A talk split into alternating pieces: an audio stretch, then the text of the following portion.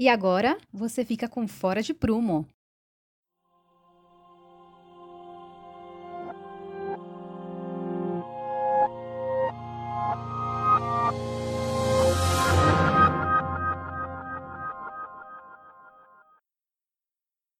Olá pessoal, aqui é o Arthur. No episódio de hoje nós vamos falar a respeito de lugares de memórias difíceis, tentar definir e entender a sua importância para a sociedade. No Em Tese, recuperando a temática do episódio anterior, eu entrevisto a Aline Dark, que defendeu uma dissertação de mestrado na Unesp, na qual avalia a usabilidade de bengalas eletrônicas para deficientes visuais.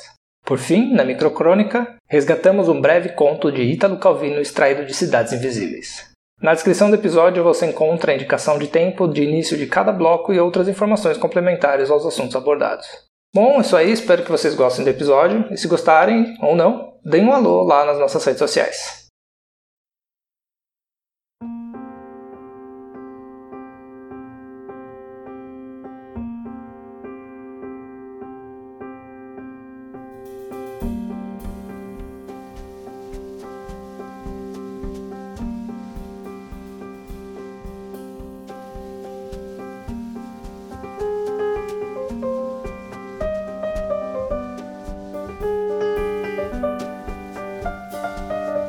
Então estamos reunidos aqui para conversar a respeito de lugares de memória difícil. Mas antes de entrar no tema especificamente desses lugares que precisam da nossa atenção por tratarem de memórias coletivas de situações que precisam ser lembradas, não pelo motivo que gostaríamos de nos orgulhar, mas da necessidade de lembrarmos para literalmente não esquecermos.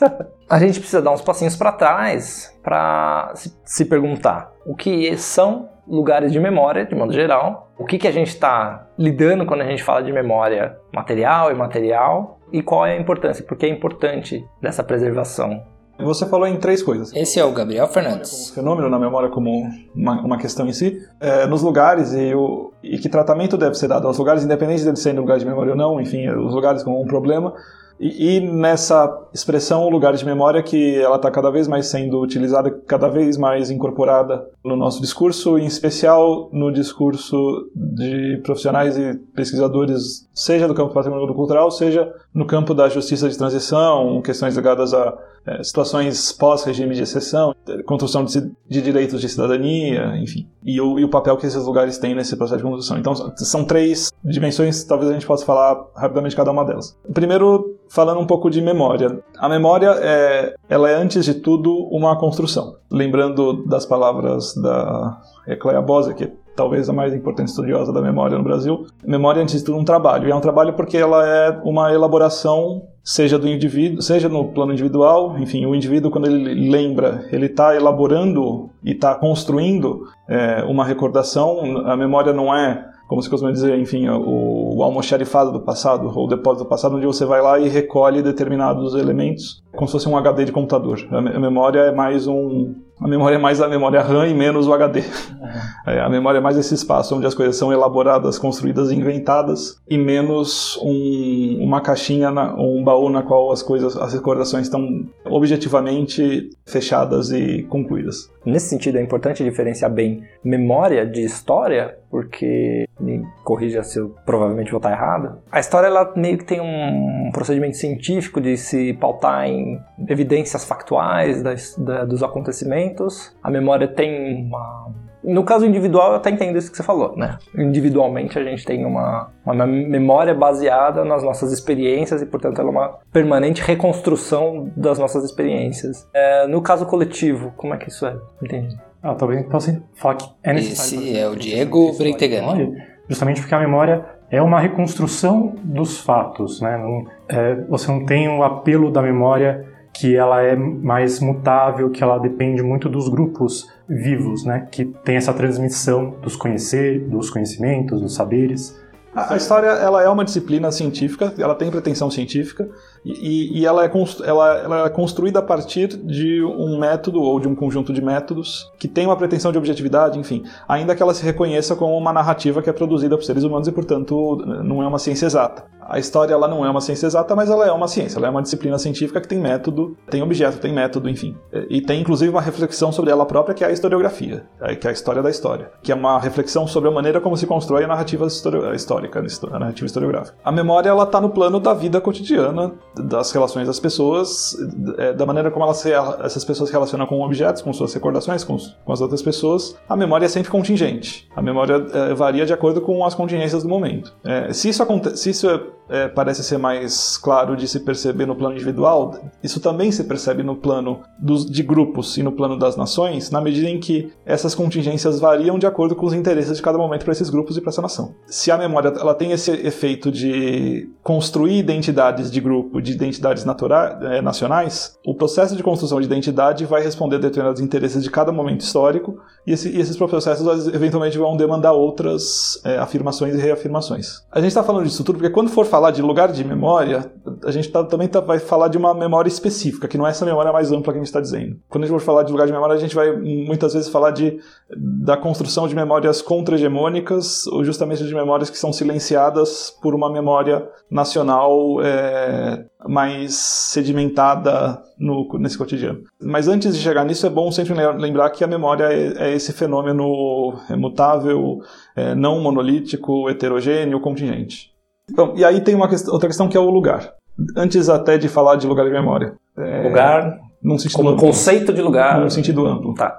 Porque depois quando a gente chegar em lugar de memória, vão ter disputas sobre que lugar é esse. Tá. A gente não vai entrar aqui na teoria geográfica dos lugares, porque também não, não é o caso, mas. É, e também tem disputas, enfim. Mas é, existe um pouco essa noção que vai aparecer em vários autores de que o lugar ele é histórico, identitário e relacional. O lugar ele permite construir relações de identidade entre sujeitos e esse espaço. Ele está localizado na história, enfim, permite essas relações.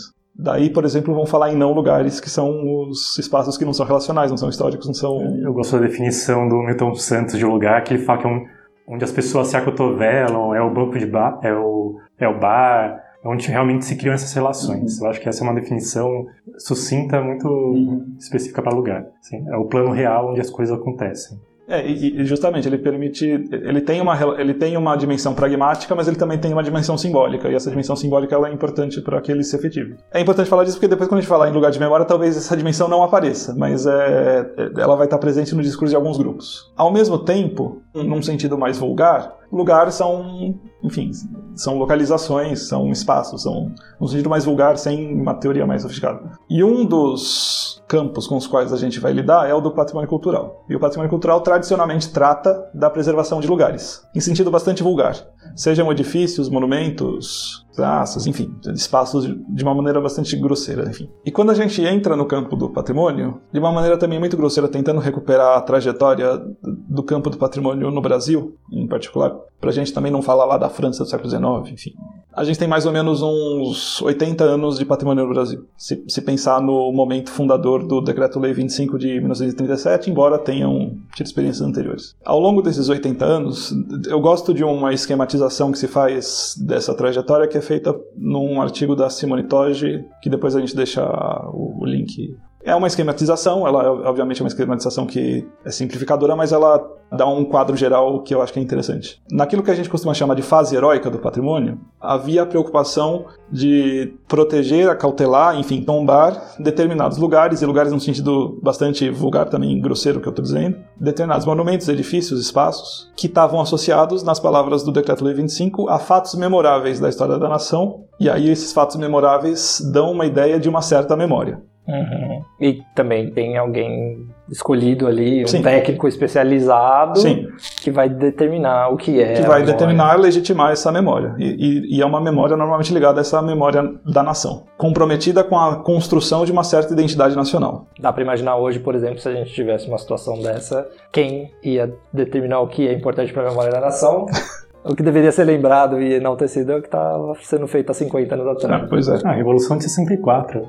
É. é a nova história que vai ser é, Pois é. Não, é, o exército até hoje faz celebrações das batalhas lá de, sei lá, Guararapes, aquelas coisas, é, Guerra do Paraguai, enfim. Isso se celebra até hoje. Então, nesses primeiros 30 ou 40 anos de patrimônio, patrimônio no Brasil, de uma maneira muito esquemática, porque também a coisa não é tão caricata assim. Óbvio que tem, tem exceções a, a isso, mas de um modo geral, a gente está falando de destacar, privilegiar, tombar esses espaços, monumentos, edifícios, lugares ligados a essa memoração, enfim, fatos memoráveis da nação ou bens de excepcional valor. E aí, enfim, nesse primeiro momento estão presentes alguns valores é, muito recorrentes e, a, e, ainda hoje muito lembrados quando se fala de patrimônio. Enfim. Uma é essa monumentalidade, no sentido de estar ligado a esses fatos memoráveis. Tanto a monumentalidade dos fatos memoráveis quanto a monumentalidade mesmo de algo grandioso. Além da monumentalidade, a própria excepcionalidade, as coisas que são consideradas que fogem ao cotidiano, fogem à regra, fogem ao, ao ordinário, é, e a ancianidade, enfim, coisas que pelo seu estatuto de antiguidade, se revelam excepcionais, além da autenticidade. Isso também eles se utilizam dessa maleabilidade da memória para poder resgatar um passado que nunca existiu, como é, trazer o, um colonial que nunca existiu, ou então tentar tirar as camadas de neoclássicos em cima do colonial e nisso apagando parte da memória para tentar resgatar um ideal. É inventar uma história ou implantar um valor suposto. É, já que o, o, discurso de que o, o neoclássico ou o eclético seriam importações espúrias da identidade brasileira, a ideia um pouco é justamente valorizar esse passado colonial. Enfim, grosseiramente isso seria a fase heróica. E aí isso estaria associado ao que, né, nessa esquematização que eu estou sugerindo, seriam, digamos, o período dos monumentos. Logo em seguida, houve uma, já, já houve uma, a partir dos anos 60 e 70, já, já houve uma crítica a esse primeiro momento, em que as políticas de patrimônio tentaram se revestir de uma certa pretensão de cientificidade, ou de uma certa objetividade que pudesse é, superar essa construção de, dessa memória. Então passa a ser muito relevante falar em documentos. Você vai estar tá, é, destacando, protegendo, acautelando, tombando documentos históricos espalhados pelo território. Enfim, esses, os lugares passam a ser entendidos como documentos. É isso que eu ia te perguntar. Documento no sentido literal, assim, de papel, ou no sentido de. Não, o, o As coisas serem entendidas como documento. O objeto como um documento. Tá o documento em oposição ao monumento. Os historiadores, obviamente, vão perceber que essa oposição, essa dicotomia, ela é falsa, porque todo documento é monumento, todo monumento é documento, enfim, mas, é. mas é, a questão é um pouco no plano do discurso que estava se colocando para se contrapor a esse momento anterior. Então vai ser um momento em que, por exemplo, justamente o neoclássico e o eclético vão ser reabilitados porque eles teriam sido documentos de seus períodos históricos. Isso, em princípio, amplia o rol de bens patrimonializáveis. Mas ainda assim, a gente está tratando de, da construção de uma memória muito associada a um discurso sobre esses lugares e esses objetos que ainda é um discurso essencialmente estilístico-estético. Você está tratando de uma história da estética, uma história da construção, uma história, enfim, uma história temática desses lugares a partir desses, dessas suas características materiais mais inerentes quase que dos objetos isolados em si, é. assim, descolados da sociedade. Sim. Ou quando tomados em conjunto no sentido de uma história da, da organização, enfim, mas esses documentos isoladamente, de fato. Vai ter um terceiro momento, a partir dos anos 70 e 80, que vai começar a surgir a ideia de referência cultural, que é o que a gente costuma chamar de uma virada antropológica do patrimônio. A questão deixa de ser reconhecer valores que são supostamente inerentes aos objetos, a questão agora passa a ser reconhecer as relações simbólicas entre sujeitos e objetos, ou entre sujeitos e suas práticas essa vai ser a concepção que vai estar presente no texto constitucional de 88. E aí é uma coisa que o, Piano Menezes vive repetindo quando ele fala da, da necessidade de repensar a política de patrimônio a partir dessa virada, enfim. Que é uma virada, apesar de essa virada ter acontecido nos anos 80, ela ainda não se efetivou na prática, na maior parte das práticas de patrimônio. O, o texto constitucional vai dizer que o, o patrimônio cultural é formado por bens de natureza material ou imaterial que fazem, que são portadores de referência à memória, identidade e ação de diferentes grupos da sociedade. Então a questão deixa de ser você reconhecer as características inerentes de um objeto e passa a ser reconhecer aquilo que diferentes grupos entendem desse objeto. Isso inverte a lógica da identificação porque deixa de ter um técnico que vai legitimar o valor daquele objeto, você vai ter que identificar essas relações, e inverte também a lógica por trás das ações de preservação e de valorização desse objeto, porque eventualmente a manutenção de uma determinada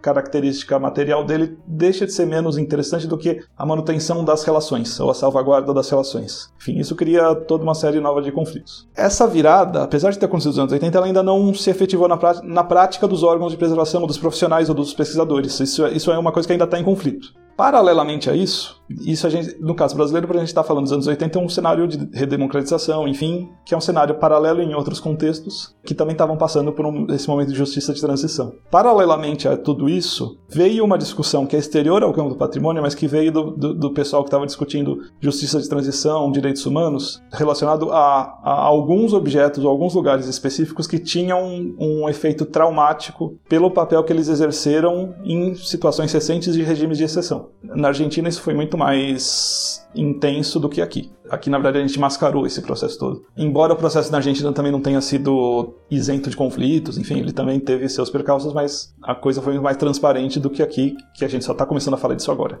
30 ou 40 anos depois da ditadura. estava. É, estava. Até o ano passado.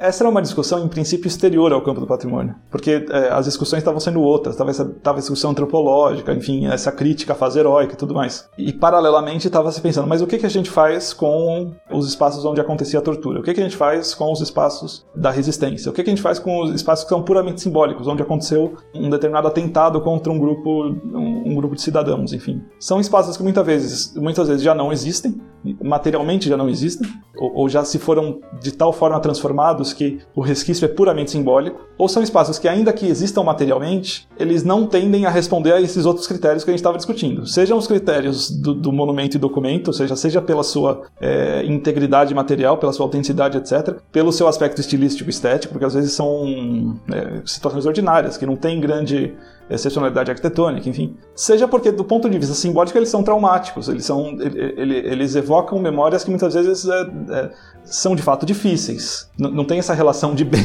com, com a coisa. Essa é uma discussão que foi exterior e foi lentamente sendo incorporada. E aí a gente chega hoje numa, num momento em que já tem vários estudiosos e pesquisadores que estão trabalhando com isso. Enfim, primeiro a gente falou de memória, agora de lugar. Acho que finalmente a gente pode então falar de lugar de memória, porque esses lugares, eh, por várias circunstâncias, eles passaram a ser chamados de lugares de memória, ou lugares de consciência, ou lugares de memória difícil, ou lugares difíceis, ou lugares de memória sensível, enfim, tem uma, um, um emaranhado de nomes que estão estão frequentando esses discursos. E a gente está num momento em que isso está sendo, está tentando se criar protocolos ou discussões para operacionalizar a maneira como a gente, a gente lida com esses lugares. Finalmente a gente pode falar de lugares de memória. É, acho que a gente pode exemplificar mostrando os casos mais notáveis, assim, falando dos campos de concentração, que esse é, um, é uma imagem, quando evocada, as pessoas se identificam muito fácil, né? que é um local onde aconteceram atrocidades, mas que é importante você manter é o local para que aquilo não se repita. Né? A história sendo mostrada ali na sua cara, assim, com exemplo. Nesse exemplo, a estratégia adotada foi, me corrija de novo se eu estiver errada, museificar o espaço dessa memória. Então, você pega o campo de concentração e transforma ele numa experiência museográfica. Foi esse o caso? Sim, e deixar resquícios desse regime é não só o, esse que traz é, essa memória assim quase tátil, né? Você uhum. tem o muro de Berlim, ou então você tem a casa de campo de Hitler e que para demonstrar que é, aquele regime aconteceu com pessoas normais, não foi nenhuma entidade divina, maléfica, ou então é, o demônio que surgiu da terra e criou aquilo, surgiu no meio das pessoas. Então, o que, que a sociedade tem que estar constantemente conversando sobre esse assunto para que essas atrocidades não sejam recorrentes. E mesmo com esse campo de concentração tendo sido museificado, ainda tem pessoas que falam que, que isso não aconteceu, né? que aquele evento não ocorreu. Você negar a história, mesmo ela estando ali existente, né? Ou tendo sido grafada em pedra. E... Ou ainda tem. Essa enfim, é a Karina Kodaira. Que estamos vivendo muita gente que pega aquilo e é, glorifica, né? Acha que aquilo, tipo, que isso precisa fazer de novo, que precisa acontecer e vai transformar nesses lugares que para que, para grande maioria é um lugar de dor, perda e perda, vai transformar aquilo como algo a ser enaltecido, assim. Olha só, ele fazia isso, ele vivia aqui, vamos é, viver isso de novo, assim, né? É bem complicado. E aí que está um pouco a inversão do que teria sido, digamos, a fase heróica, porque se o lugar fosse enaltecido, ele teria sido, ele teria sido patrimonializado da mesma maneira que a gente estava patrimonializando aqueles monumentos da fase heróica. A lógica é justamente inversa. E daí a dificuldade do que fazer com aquilo. Você preserva como um alerta, você musealiza, enfim, eventualmente existem outras possibilidades que são, e isso a gente pode discutir depois, que é a ritualização da própria, do próprio desapego daquilo, da, própria superação daquilo pela sua destruição, eventualmente. Enfim, isso traz uma série de disputas e a gente pode falar mais disso depois. Muitos ex-presos políticos que frequentam espaços como que é onde estava o Doicode e o DOP diziam: bom, esse lugar devia ser demolido. A gente devia demolir esse espaço como um símbolo da, da, da, superação e da, da conquista da democracia. E aí existe também o, o, o argumento oposto, que é o de, não, vamos manter como um exemplo de dor um exemplo de vergonha. Enfim, e, e, e, tá, e de alguma maneira a discussão frequenta tá aí. Porque não se trata apenas da manutenção daquele documento, mas da discussão de que relações simbólicas estão expressas nele. Agora me ocorreu o pensamento de tentar entender se o formato lugar é o melhor modo de abordar essas lembranças, essas memórias. Assim, você disse, ah, essas pessoas acham que esses lugares têm que ser demolidos. Talvez pensar num formato de documentário mesmo, de explicitar talvez essa memória através da documentação, através das narrativas. Como é que isso é enxergado? Assim, se é se existe um conflito entre a ideia de se preservar o local, ou a ideia, ou isso não é uma questão de ter uma predileção pelo formato de preservação do local, ou se talvez a, a documentação extensiva e depois uma posterior desmanche, alguma coisa assim, é, é seria é, mais eu acho que a questão é pensar como que é, esses lugares estão efetivamente integrados à vida social inclusive como símbolos da dor e da, da vergonha, do, do, trauma, enfim. Mas é... E aí o que fazer com eles acho que vai depender dessa discussão, que é uma discussão que é, é necessariamente transcende o objeto enquanto materialidade. Claro que tem toda uma dificuldade nossa, da nossa relação com a matéria, enfim, mas... É, Pensei aqui num uma linha de tempo bem prolongada, assim, uh, talvez conversando um pouco com o que a Karina pensou antes. Um lugar como o Coliseu, por exemplo, de Roma. É de se imaginar que para muitas pessoas que viveram a, a época de ouro do Coliseu romano, aquilo lá deve ter sido um lugar de memórias terríveis. E hoje a gente vai lá conhecer, que é um espaço arquitetonicamente monumental, tem essa dimensão de ancestralidade e tal. E acabou que hoje, para a grande maioria das pessoas, aquele lugar é. Ainda que tenha, por exemplo, um filme muito famoso que fala né, do, que, se, do que ocorria naquele lugar, essas interpretações são muito abertas. Eu não sei se bem isso, mas acho que ele já está num espaço-tempo, assim, num gap muito longe daquilo que a gente vive, né? Então, pra gente não tem mais essa memória, né? Pra nós virou uma história, assim, tipo, uma história que veio e contada. Não sei se ele já virou documento. Ainda que ele tenha aquele aspecto pitoresco, cenográfico, tudo bem, mas ele virou documento. Para as pessoas ele virou documento. Eu tenho uma professora que ela é judia e ela é casada com um alemão, assim, e ela, uma vez ela foi, né, ela foi para a Alemanha e ela falava assim, que todas as pessoas, a maioria das pessoas mais velhas que encontravam com ela, ela sentia que as pessoas, elas tinham vergonha de olhar para ela e sentiam muito pelo que havia acontecido, pelo que por toda essa história. Mas os jovens já não tinham mais essa essa culpa, né? E eles já meio que tratavam aquilo como tipo, olha, tudo bem, já foi, aconteceu, eu não preciso mais ficar me martirizando e me culpando por algo que aconteceu. Então assim, antes de é, foi antes de mim, não tem, não tem essa relação. Então, a gente vai perdendo né, essas relações muito rápido, cada vez mais rápido, né? A gente vai tendo esse desapego, assim. E aí talvez seja interessante a gente, em função disso, ir lá para a definição do Pierre Nora, ou Nora eu não sei falar o nome dele. Em 83, 84, não lembro bem, ele, o Ministério da Cultura francês encomendou a ele a organização de uma obra que justamente problematizasse um pouco os símbolos da memória e da identidade nacional francesa. É, e aí ele coordenou essa obra, tem o título de Os Lugares de Memória, no caso, Lugares de Memória da França. E, e para introduzir essa, essa problemática, ele escreveu um ensaio que a gente deixa linkado, tá, tá publicado em português. Todos os volumes aí dos Lugares de Memória, até onde eu sei, não foram publicados em português, mas esse ensaio foi já, já foi publicado, bastante lido, que chama Entre Memória e História, a Problemática dos Lugares. E aí ele vai sugerir essa noção de lugar de memória, que não é exatamente essa noção que a gente estava falando até agora, mas ela, se, em alguns momentos, ela vai se articular com, com ela.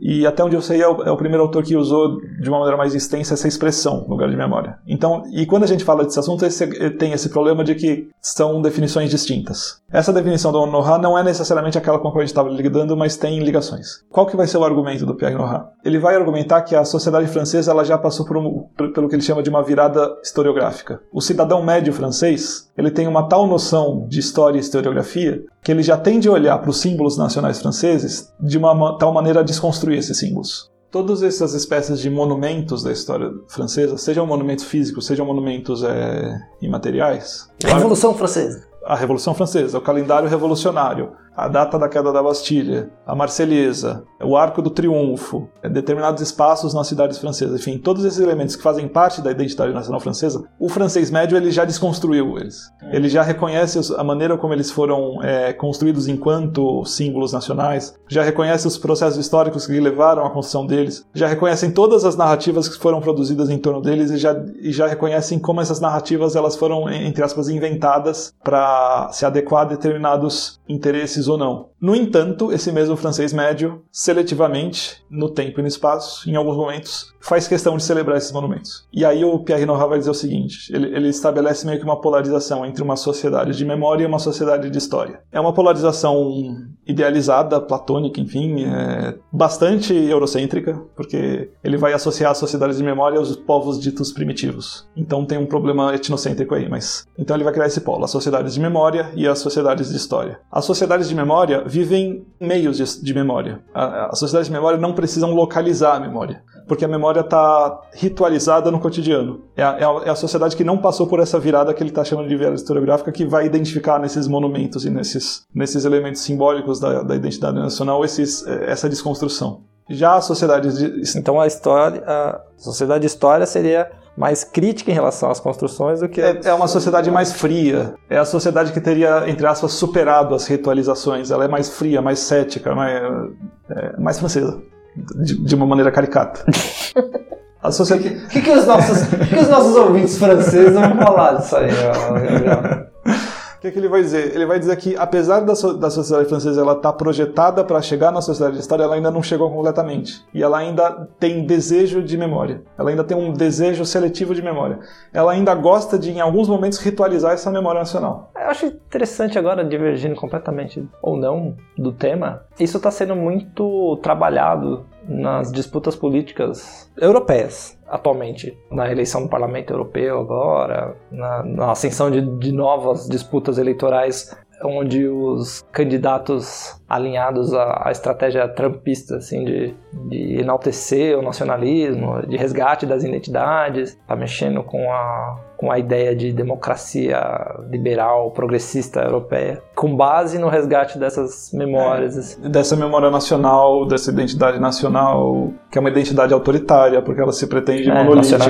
É como toda identidade é uma identidade excludente, enfim, eles estão tentando voltar a isso de fato. Vai ser interessante ver a França chegando nesse, nesse ponto. Os coletes amarelos estão no meio do caminho, é, assim, para essa. Não dá para saber. E daí, enfim, o, o, o Pierre Nora vai, vai argumentar que essa sociedade que ela quer ritualizar seletivamente em alguns momentos, apesar dela já ter passado por essa virada, ela vai precisar localizar a memória para poder ritualizar de uma maneira seletiva e pontual. E daí essas coisas vão se transformar em lugares de memória. Lugar, e aí pro Pierre Nora, o lugar não é esse lugar físico que a gente estava falando, é qualquer coisa. É o 14 de julho, é a Marselhesa, assim como pode ser é, um espaço físico. É que às vezes tem um lugar que facilita o resgate da memória, ele, ele potencializa, né? Sim, a ideia é essa. É suporte, né? Ele não uhum. necessita daquele, daquela materialidade, mas ele se utiliza daquela materialidade para poder se expressar. A história da humanidade é recheada desses suportes para a memória, então como que a gente faz para conversar entre gerações sobre um determinado assunto? A maneira mais fácil de se transmitir essa, esse conhecimento é através da, da matéria, da pedra. Uhum. Nos santuários medievais você tinha a história contada através dos afrescos, então dos vitrais. Então você tem alguma maneira de você visualizar é, aquela história que está sendo contada, é muito mais fácil de transmiti-la. E por isso que a gente se apega tanto à materialidade. O Noha vai dizer o seguinte: os lugares de memória são, antes de tudo, restos. É a desritualização de nosso mundo que faz parecer a noção. Museus, arquivos, cemitérios e coleções, festas, aniversários, tratados, processos verbais, monumentos, santuários, associações são os marcos testemunhas de outra era, das ilusões de eternidade. São os rituais de uma sociedade sem ritual, sacralizações passageiras de uma sociedade que dessacraliza. Ele opera o tempo todo com essa, essa coisa da da sociedade que já não quer mais ritualizar, mas ela, ela deseja um ritual pontual. Enfim, o lugar de memória para ele está no abismo. O lugar de memória representa a memória que está no abismo. No caso francês, a memória que está no abismo é justamente a memória nacional, porque eles já passaram por essa etapa de desconstrução dessa memória. O conceito do know-how vai ser apropriado por, esse, por isso tudo que a gente estava falando, justamente na medida em que existem, em outros contextos, que não o contexto francês, é, situações em que outras memórias, que não são a memória nacional, que não são a memória hegemônica, essas outras memórias também estão em uma situação é, de fronteira de risco e no abismo. Embora o lugar de memória do know-how fosse o lugar de memória da memória oficial, o conceito vai ser apropriado por esses outros grupos para falar justamente da memória contra-hegemônica, da memória silenciada, da memória da dor, da memória do trauma. É justamente a memória não oficial. Então, esses lugares de memória dos quais a gente estava falando, eles não são os lugares de Nohá, mas eles se utilizam desse conceito invertendo a lógica, porque não, não é o contexto francês. Em janeiro de 2018, foi, a Unesco publicou uma, uma minuta de um protocolo, de um, de um documento para orientar políticas de interpretação de lugares de memória e consciência. Isso é uma coisa que está em discussão, não foi oficializada ainda, mas é, essa minuta ela pode ser acessada tá, no, no, site da Unesco. A Unesco faz uma diferenciação entre lugar de memória e lugar de consciência, não é o caso da gente entrar nesses detalhes aqui, mas muito a partir do trabalho feito pela Coalizão Internacional de Lugares de Consciência, que, que justamente reúne esses grupos que a gente estava comentando antes, eles vão tomar esses lugares como lugares que é, são lugares que potencializam a interpretação da história nesse sentido, sentido que a gente está falando. São lugares que estão envolvidos em programas públicos que estimulam o diálogo sobre questões sensíveis, e aí as questões traumáticas, as questões da dor, a questão da vergonha, enfim. São lugares que compartilham oportunidades para engajamento público e são locais que podem ser potencializados no sentido de é, promover é, justiça e cultura universal de direitos humanos. Daquela noção mais teoricamente mais sofisticada no know-how, então tem uma noção mais operacionalizada de lugares de memória e consciência que vão nesse sentido. Lugares ligados a eventos traumáticos, a conflitos sociais e a processos de construção de direitos.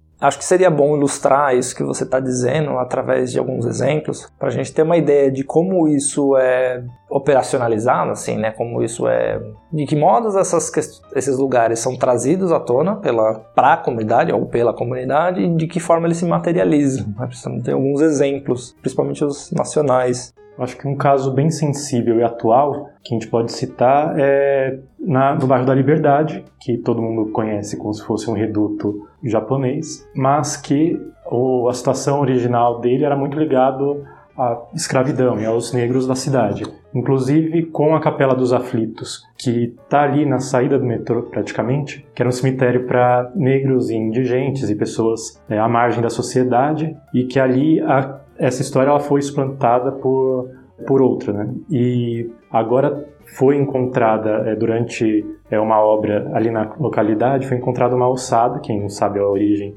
pessoas, mas isso suscitou uma nova disputa por essa narrativa, para que seja retomada a história negra do local. Então aquele local ali ele pode ser considerado um local de memória difícil por por ter sido séculos de soterramento dessa, dessa história negra da região e da cidade de São Paulo. E a gente pode linkar isso diretamente com o caso Valongo, no Rio de Janeiro, onde eram negociados os escravos trazidos da África e também isso é um achado arqueológico recente. Então, como que a gente traz essa narrativa de volta à tona para poder ser discutida e com isso a gente poder dar um passo adiante, ao invés de falar que os portugueses nem pisaram na África e que não são responsáveis é, pela escravidão e por isso a gente não tem nenhuma dívida, como que a gente trata isso reconhecendo esses locais e a existência dessa comunidade na, no Brasil e o que isso impacta na nossa identidade? E incorporando inclusive o próprio processo de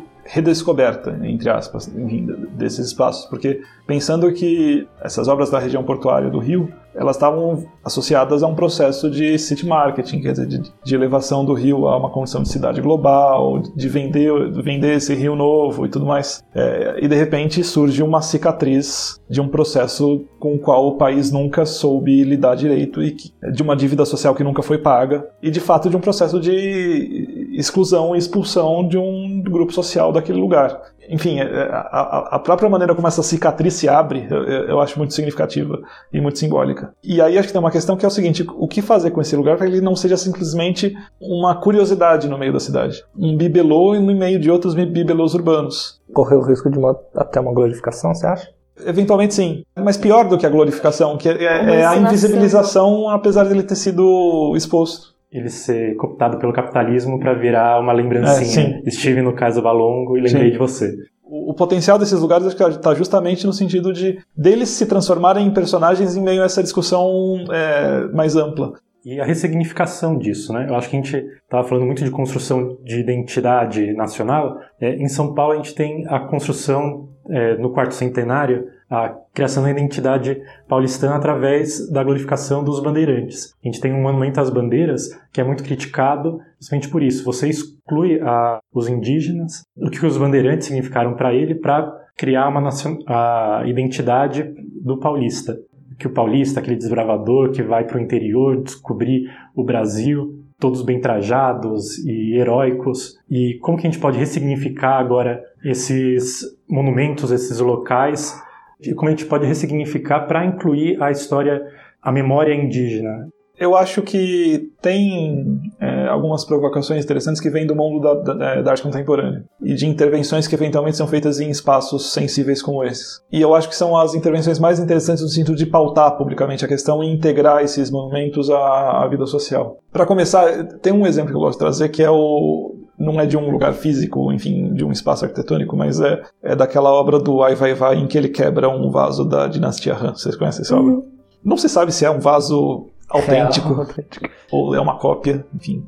Mas também isso, o fato de não saber também é, faz parte da, da discussão em torno da obra, mas enfim, eu acho um caso interessante de. Talvez seja um exemplo mais é, absurdo, no sentido de mais potencializado de expressar uma insatisfação com uma determinada narrativa, manifestando corporalmente a destruição desse símbolo. Tudo bem que, a, que, que, essa performance ela tem uma série de outras camadas de significado muito mais amplas, enfim, nós, nenhum de nós é chinês também, porque tem uma série de elementos que são próprios, enfim, não temos, digamos, lugar de fala para falar é, especificamente das especificidades dessa obra, mas é quando o Ai Vai Vai ele quebra esse vaso, ele está quebrando uma narrativa que é milenar de, de, de uma memória nacional chinesa, mas também está quebrando, ele está se manifestando contra o governo chinês daquele momento, enfim, tem toda uma sequência de camadas de significado nisso. Então, só pelo fato de o vaso ter um nome dinastia nele, assim, já É, dá sim. pra entender que existe Sim. uma,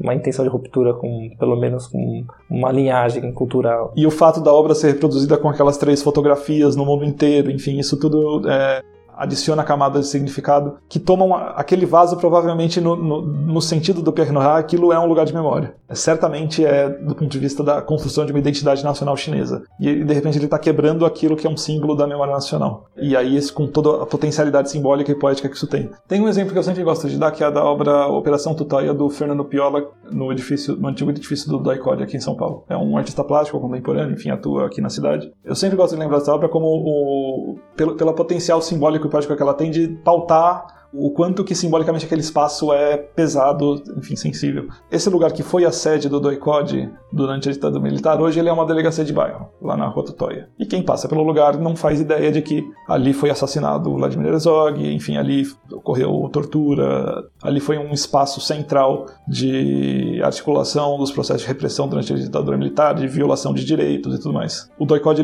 é- essa delegacia, esse, esse objeto, ele foi tombado recentemente em função da, de ser um lugar de memória da ditadura militar, mas ainda não se sabe bem o que fazer com ele, se, se ele vai deixar de ser delegacia, se não vai, enfim. Os vizinhos da região, que é uma classe média, né, uma classe média alta, eles querem que continue sendo a delegacia, os vizinhos também provavelmente não estão interessados nessa discussão, ainda que outros grupos reivindiquem o lugar justamente pelo aspecto simbólico, então, num certo momento, esse artista plástico, ele se coloca, se apresenta para o delegado lá, enfim, para quem está dirigindo aquele lugar, como uma espécie de um amigo do bairro, um, um jardineiro voluntário, e que nos próximos meses ele ia cuidar do jardim da delegacia. Enfim, como um, um bom cidadão, como um cidadão de bem fazendo sua parte para embelezar o bairro. E ele paulatinamente vai plantando no lugar vegetação que com o tempo vai ficando vermelha. Depois de alguns meses, é como se a delegacia inteira tivesse vermelha. Ele substituiu basicamente as plantas, os buchinhos e aqueles pingos de ouro que estavam lá por uma- todo tipo de vegetação avermelhada. E aí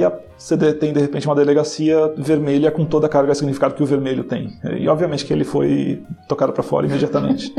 Claro que tem aspectos da obra que, enfim, o fato dele chamar a obra de Operação Tutóia, o fato dele ter se colocado meio que clandestinamente na condição de um jardineiro, enfim, tem toda, todas essas camadas de significado. Mas, de um modo geral, eu acho que é uma intervenção muito interessante num lugar de memória. Eu acho que essa intervenção potencializa aquele lugar como um espaço para pautar a questão. De repente, aquele espaço se revelou, ainda que tenha se revelado de uma maneira não totalmente, não explícita, mas ele, aquele espaço se revelou. E se revelando, ele passa a ser pautado publicamente se passa a ser pautada publicamente. Eu ia te perguntar a respeito do alcance desse tipo de intervenção. Não, eu, eu acho que talvez o alcance seja no mundo da arte. Não, não sei se ele. Talvez para os transeuntes que estão ali, enfim.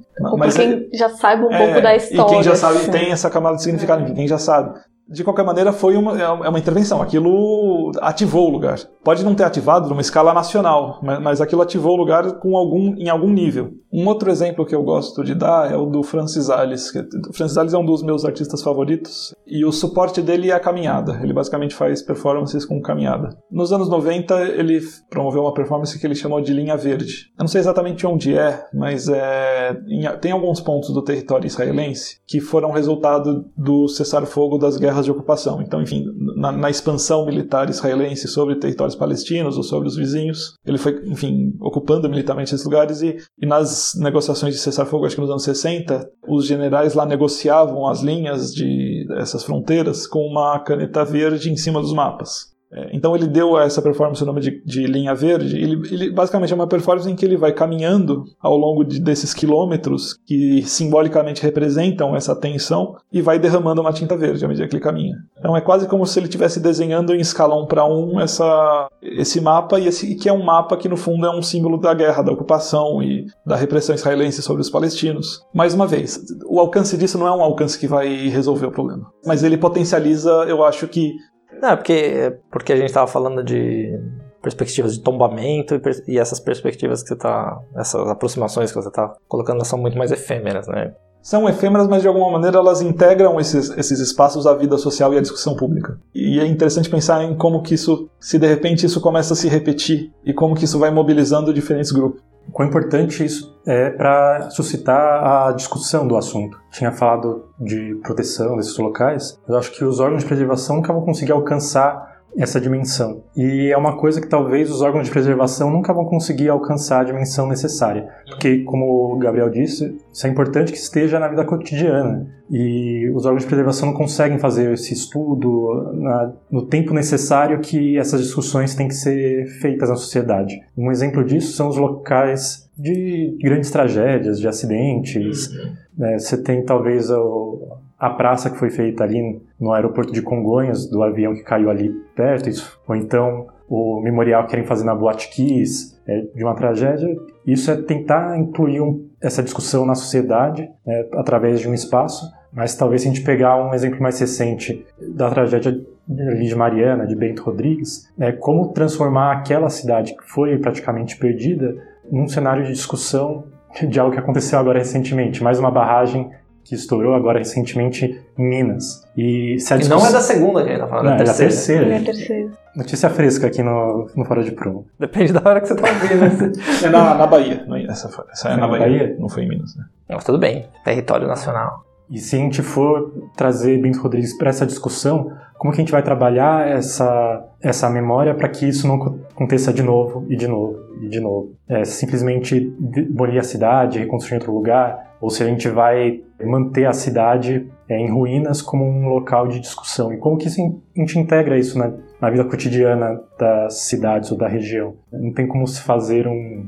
percurso saindo de Mariana, indo para Bento Rodrigues, para que as pessoas passem todo dia lá e relembrem dessa tragédia. Como manter isso no cenário é, nacional, em que uma tragédia sucede a outra e, e isso passa na mídia muito, muito rapid, rapidamente. É, e tem esse trabalho que a, o, o, pessoal da UFMG fez em Bento Rodrigues. É um dossiê de tombamento, de sugestão de tombamento da, do lugar. Uma equipe liderada pelo Leonardo Castriota que fez um trabalho é, fantástico de é, envolver coleta de depoimentos, história oral, enfim, é, trabalho de campo no lugar. E eles estão sugerindo um tombamento que não é um tombamento que, que, que, se esgota no simples reconhecimento do lugar, mas que sugere diretrizes de intervenção de gestão do bem e sugere a constituição de um museu do território. E um museu que não é simplesmente a colocar o lugar numa redoma de vidro, mas é que consiga gerir justamente todas essas relações simbólicas e manter, manter viva de alguma maneira essa, essa pauta.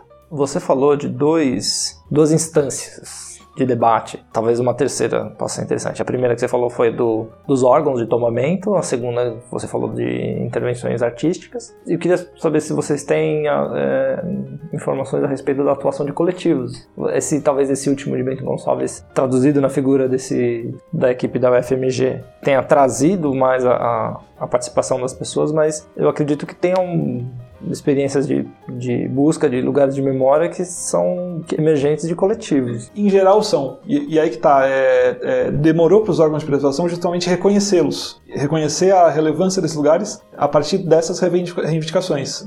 Mas em geral, os lugares de memória eles, eles se efetivam justamente pela ação desses grupos. Porque esses grupos reivindicam memórias que estão soterradas, memórias que estão é, memórias não hegemônicas. Por exemplo, nesses dois casos do cemitério da Liberdade e do, do Porto do Rio, esses grupos apareceram para fazer essa? Eu acho que no caso da Liberdade tem havido um, uma série de coletivos hoje, eles estão de fato pautando essa questão e... Acho que tem aquele território de Ura, Urari. Ururaí. É que Ururaí é a Zona Leste. Mas, mas, é, mas, é, mas eles, é nesse sentido. Eles atuam Sim, também, é nesse né? Sentido. É, o, o Coletivo Ururaí, ele é um grupo que pauta é, o, patrimônio cultural da Zona Leste e eles lidam com essa questão, enfim, essa, esse raciocínio de baixo para cima e tudo mais. Existem grupos.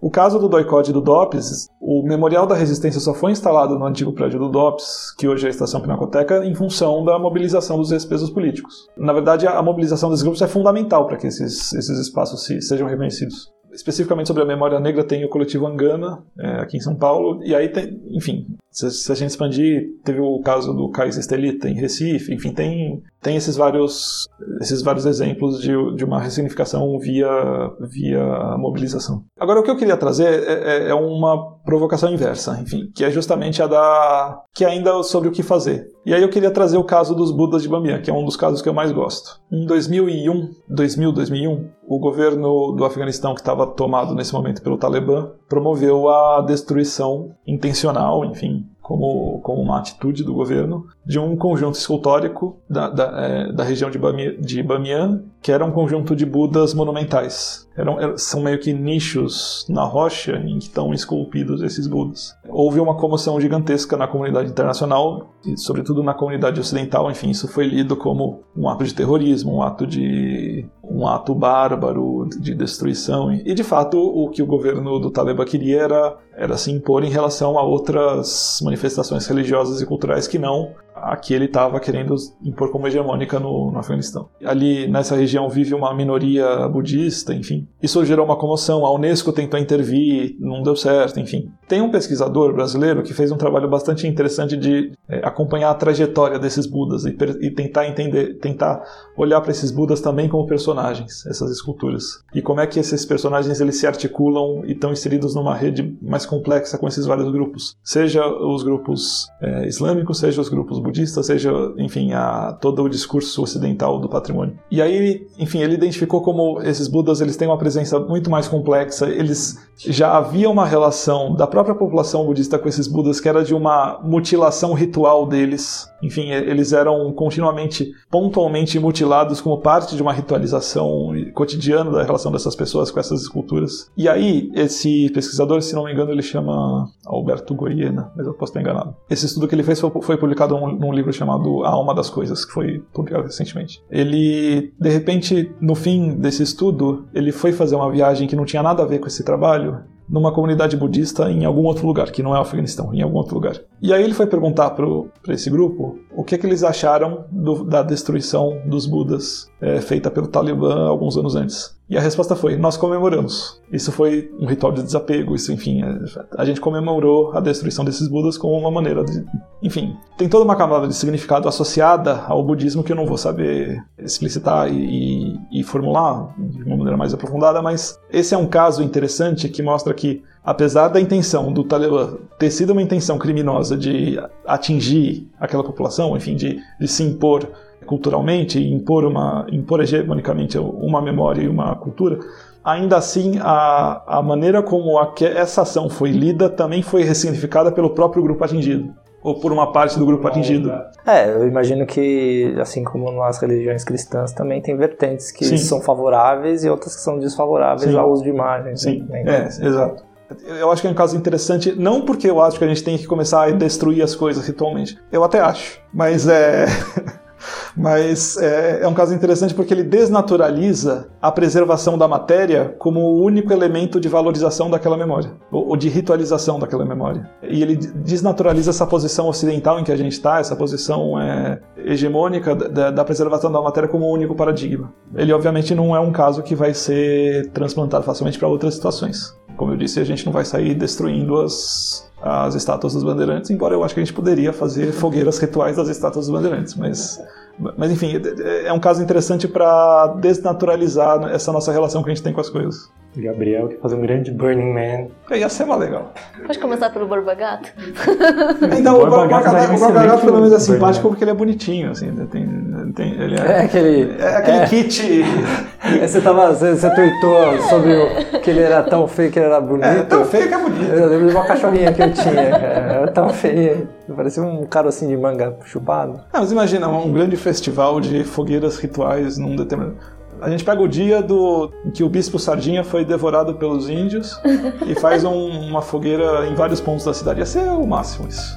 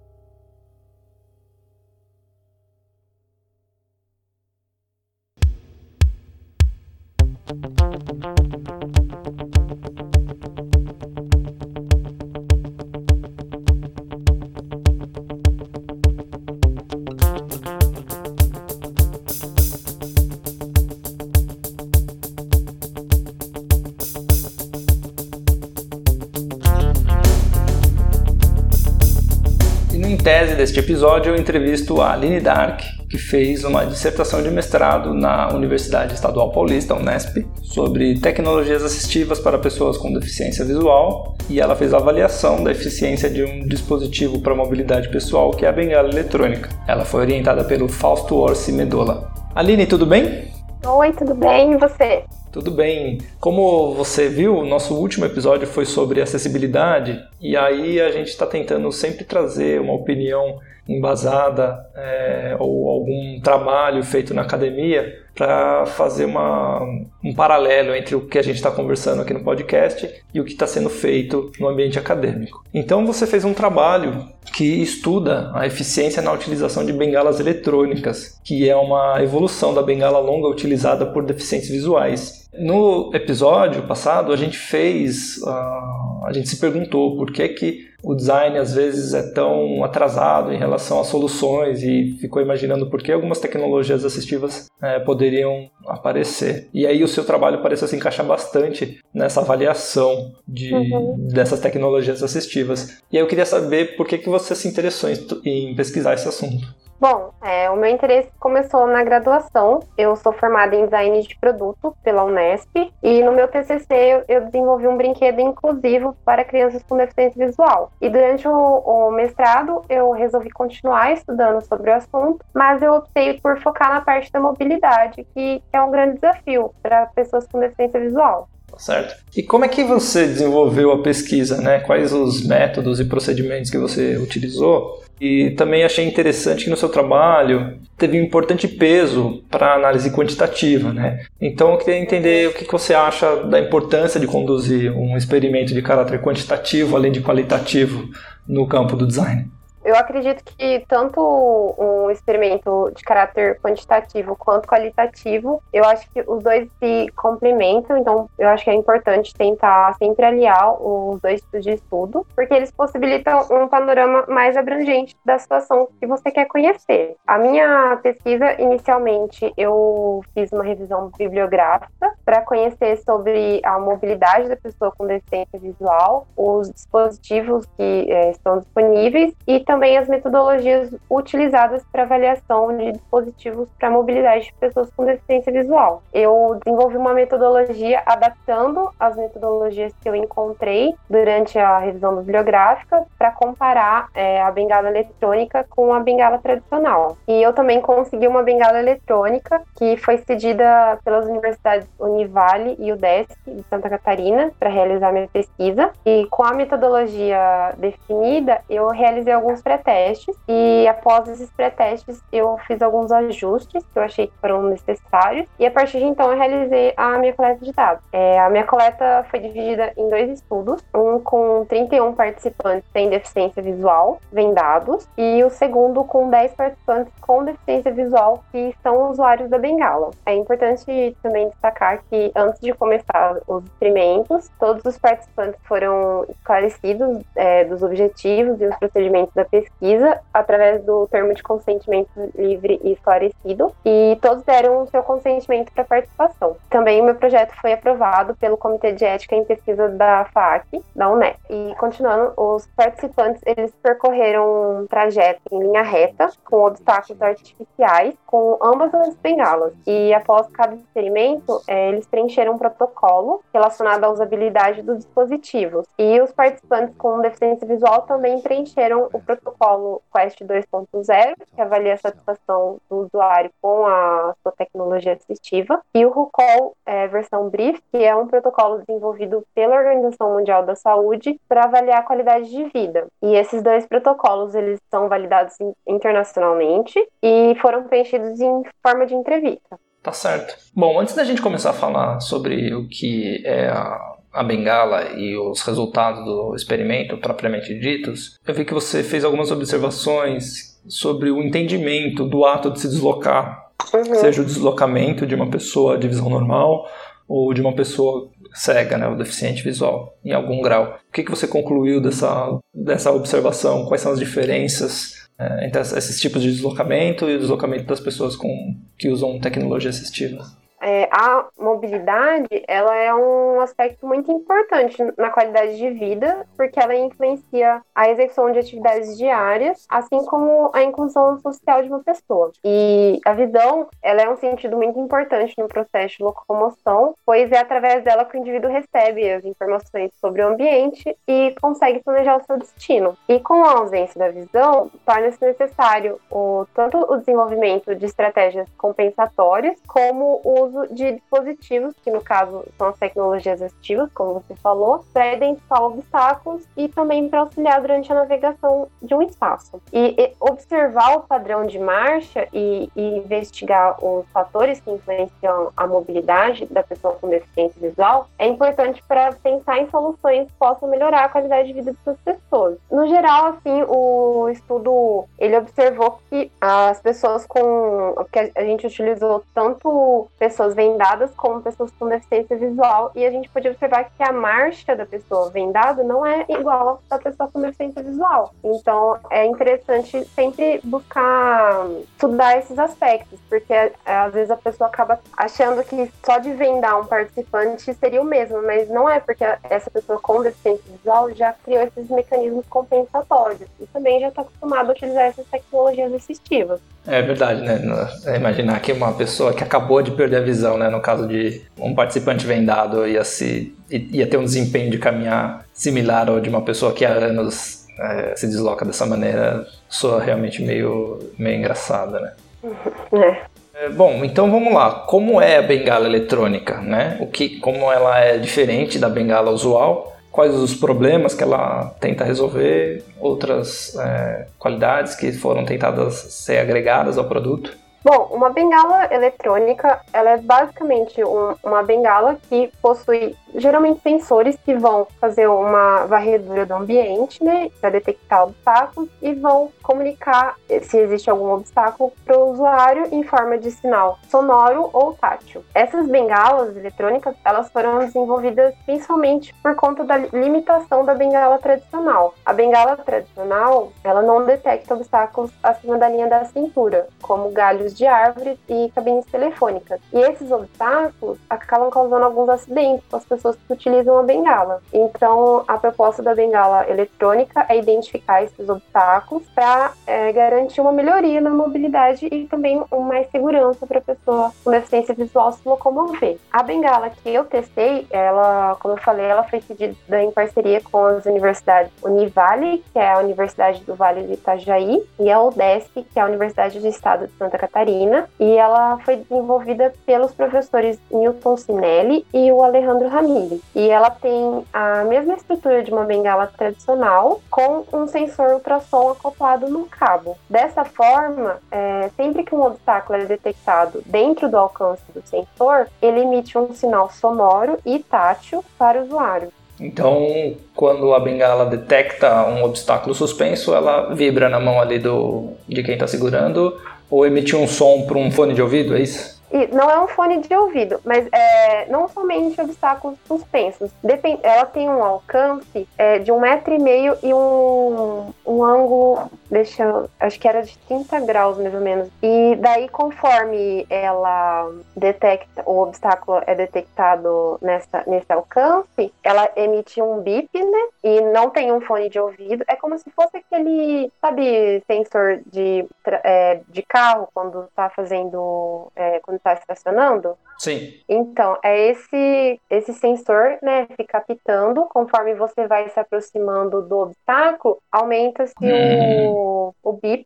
e também a vibração também na, no cabo. E eu confirmei que também é o ângulo é de 30 graus, como eu falei. Ah, entendi. Bom, fala um pouco mais sobre o desenvolvimento do experimento é, para testar a, a, eficácia da bengala, os problemas que você encontrou para garantir a validade científica do experimento o meu estudo ele visou avaliar a eficiência não só da bengala eletrônica como da bengala tradicional, né? O objetivo foi comparar essas duas. E os procedimentos que foram utilizados, eles foram desenvolvidos com base em estudos que são referência na avaliação da eficiência de dispositivos para mobilidade de pessoas com deficiência visual. E essas tarefas que foram realizadas, elas tentaram ao máximo recriar situações de uso real, ao mesmo tempo que garantiam a segurança dos participantes. Então, tem todos os cuidados de. Eu padronizei todos os experimentos para todos os participantes tiveram as mesmas condições. E o estudo ele apresentou uma proposta simples, mas que é reprodutível de um protocolo de teste de mobilidade com obstáculos para pessoas com deficiência visual.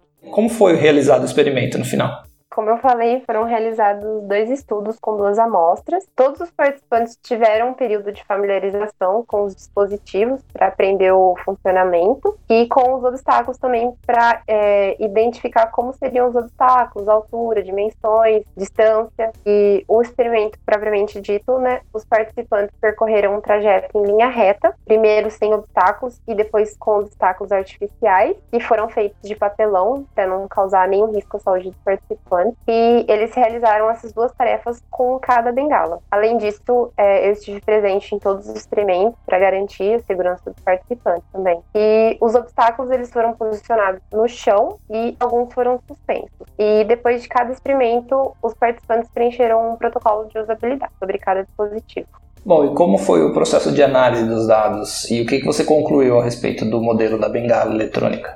Todos os experimentos foram filmados e a detecção de obstáculos foi analisada através dos vídeos. A velocidade de caminhada foi obtida através do tempo necessário para executar cada trajeto e foi gravado através de um cronômetro. Eu transferi todos os dados para Excel e eu realizei análises descritivas com média, desvio padrão e análises estatísticas através do software JASP. Os resultados indicaram que a bengala eletrônica ela pode contribuir com uma mobilidade mais segura devido à sua capacidade de detectar obstáculos acima da linha da cintura, mas com relação à velocidade de caminhada, ela resultou numa velocidade significativamente menor do que a bengala tradicional. Mas é uma possível explicação pode ser o fato que a bengala eletrônica demanda mais atenção dos participantes ao aos sinais emitidos, eles têm que estar mais atentos durante o, o trajeto, isso pode ter reduzido a velocidade de caminhada, e também além do fato que é um dispositivo novo e requer um determinado tempo de treinamento.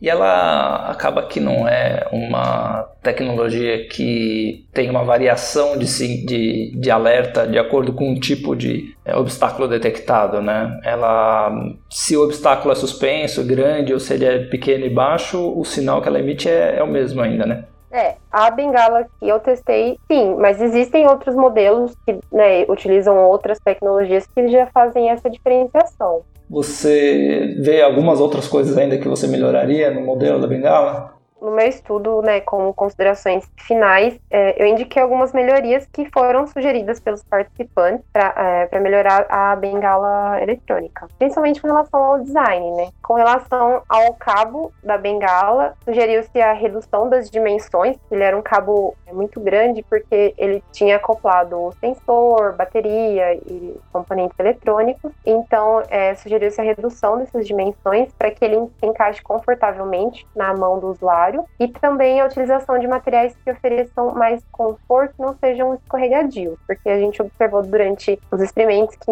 a, a bengala às vezes escorregava assim da mão. E com relação à estrutura da bengala, sugeriu-se a utilização de materiais leves e a prova d'água para que a bengala possa ser utilizada durante a chuva, que é, foi uma preocupação levantada pelos participantes. E esses aspectos, eles foram sugeridos pelos participantes que utilizam a bengala para locomoção, mas eles já foram passados do professor Sinelli, eu, já conversei com ele no começo do ano, e ele nos informou que eles também identificaram esses mesmos aspectos, eles também fizeram estudos em Santa Catarina, e esses aspectos já estão sendo melhorados. É interessante notar né, que na tentativa de resolver um problema funcional acabam surgindo outros, principalmente do, do ponto de vista da ergonomia, né, pelo que você Sim. apontou.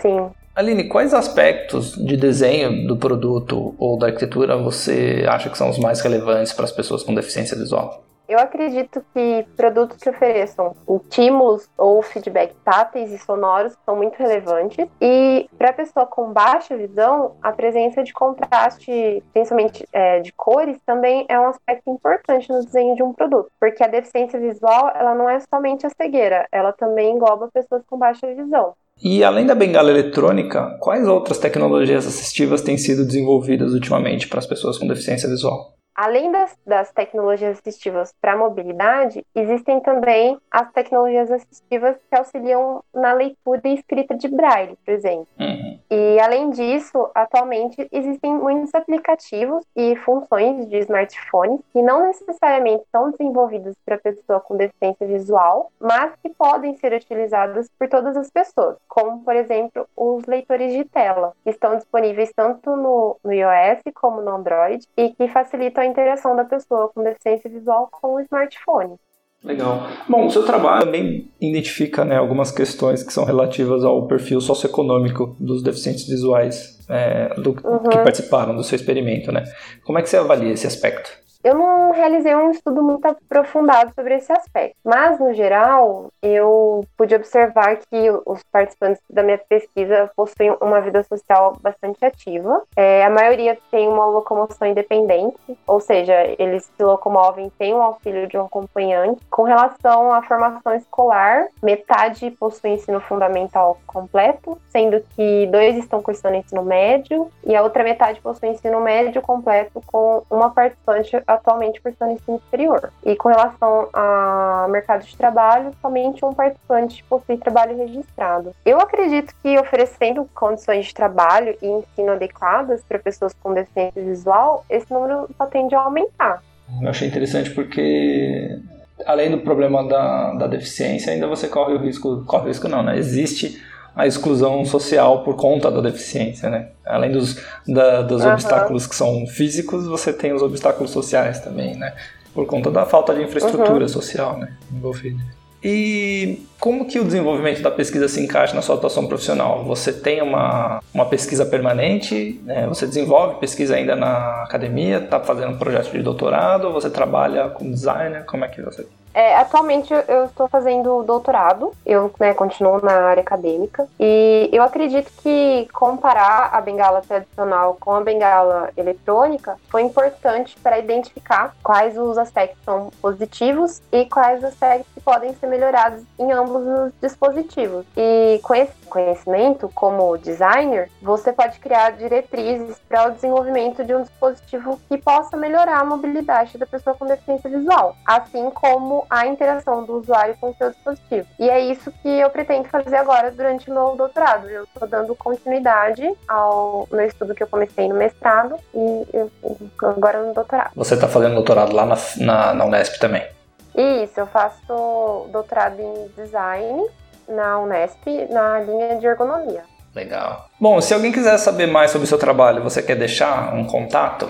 Para quem quiser saber mais sobre o meu mestrado, ele está disponível no repositório da Unesp. A gente deixa o link lá, né, na descrição do episódio. Se alguém quiser entrar em contato para saber mais informações sobre o meu trabalho, pode me mandar e-mail através do aline.dark@unesp.br. Ah, legal. Tá bom, Aline, muito obrigado pela sua atenção conceder essa entrevista pra gente. Acredito que o campo de pesquisa de design do produto para inclusão social muito muito bacana, muito bonita essa essa atuação e desejo sorte para você no seu doutorado. Ah, muito obrigada. É, queria agradecer pelo convite, fiquei muito feliz, muito honrado e muito obrigada mesmo.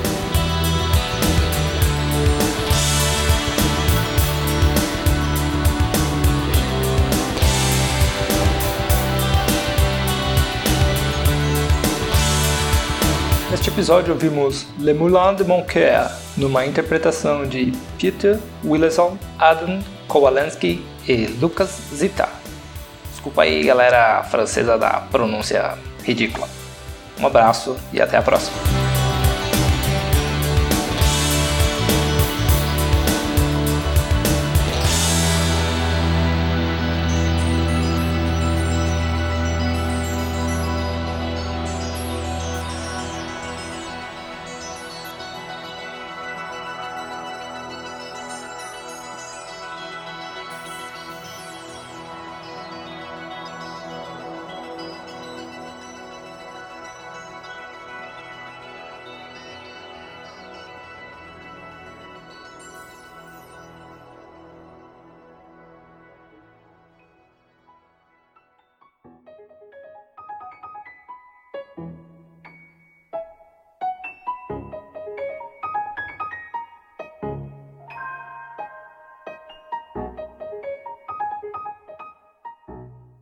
Que distingue Argia das outras cidades é que no lugar de ar existe terra.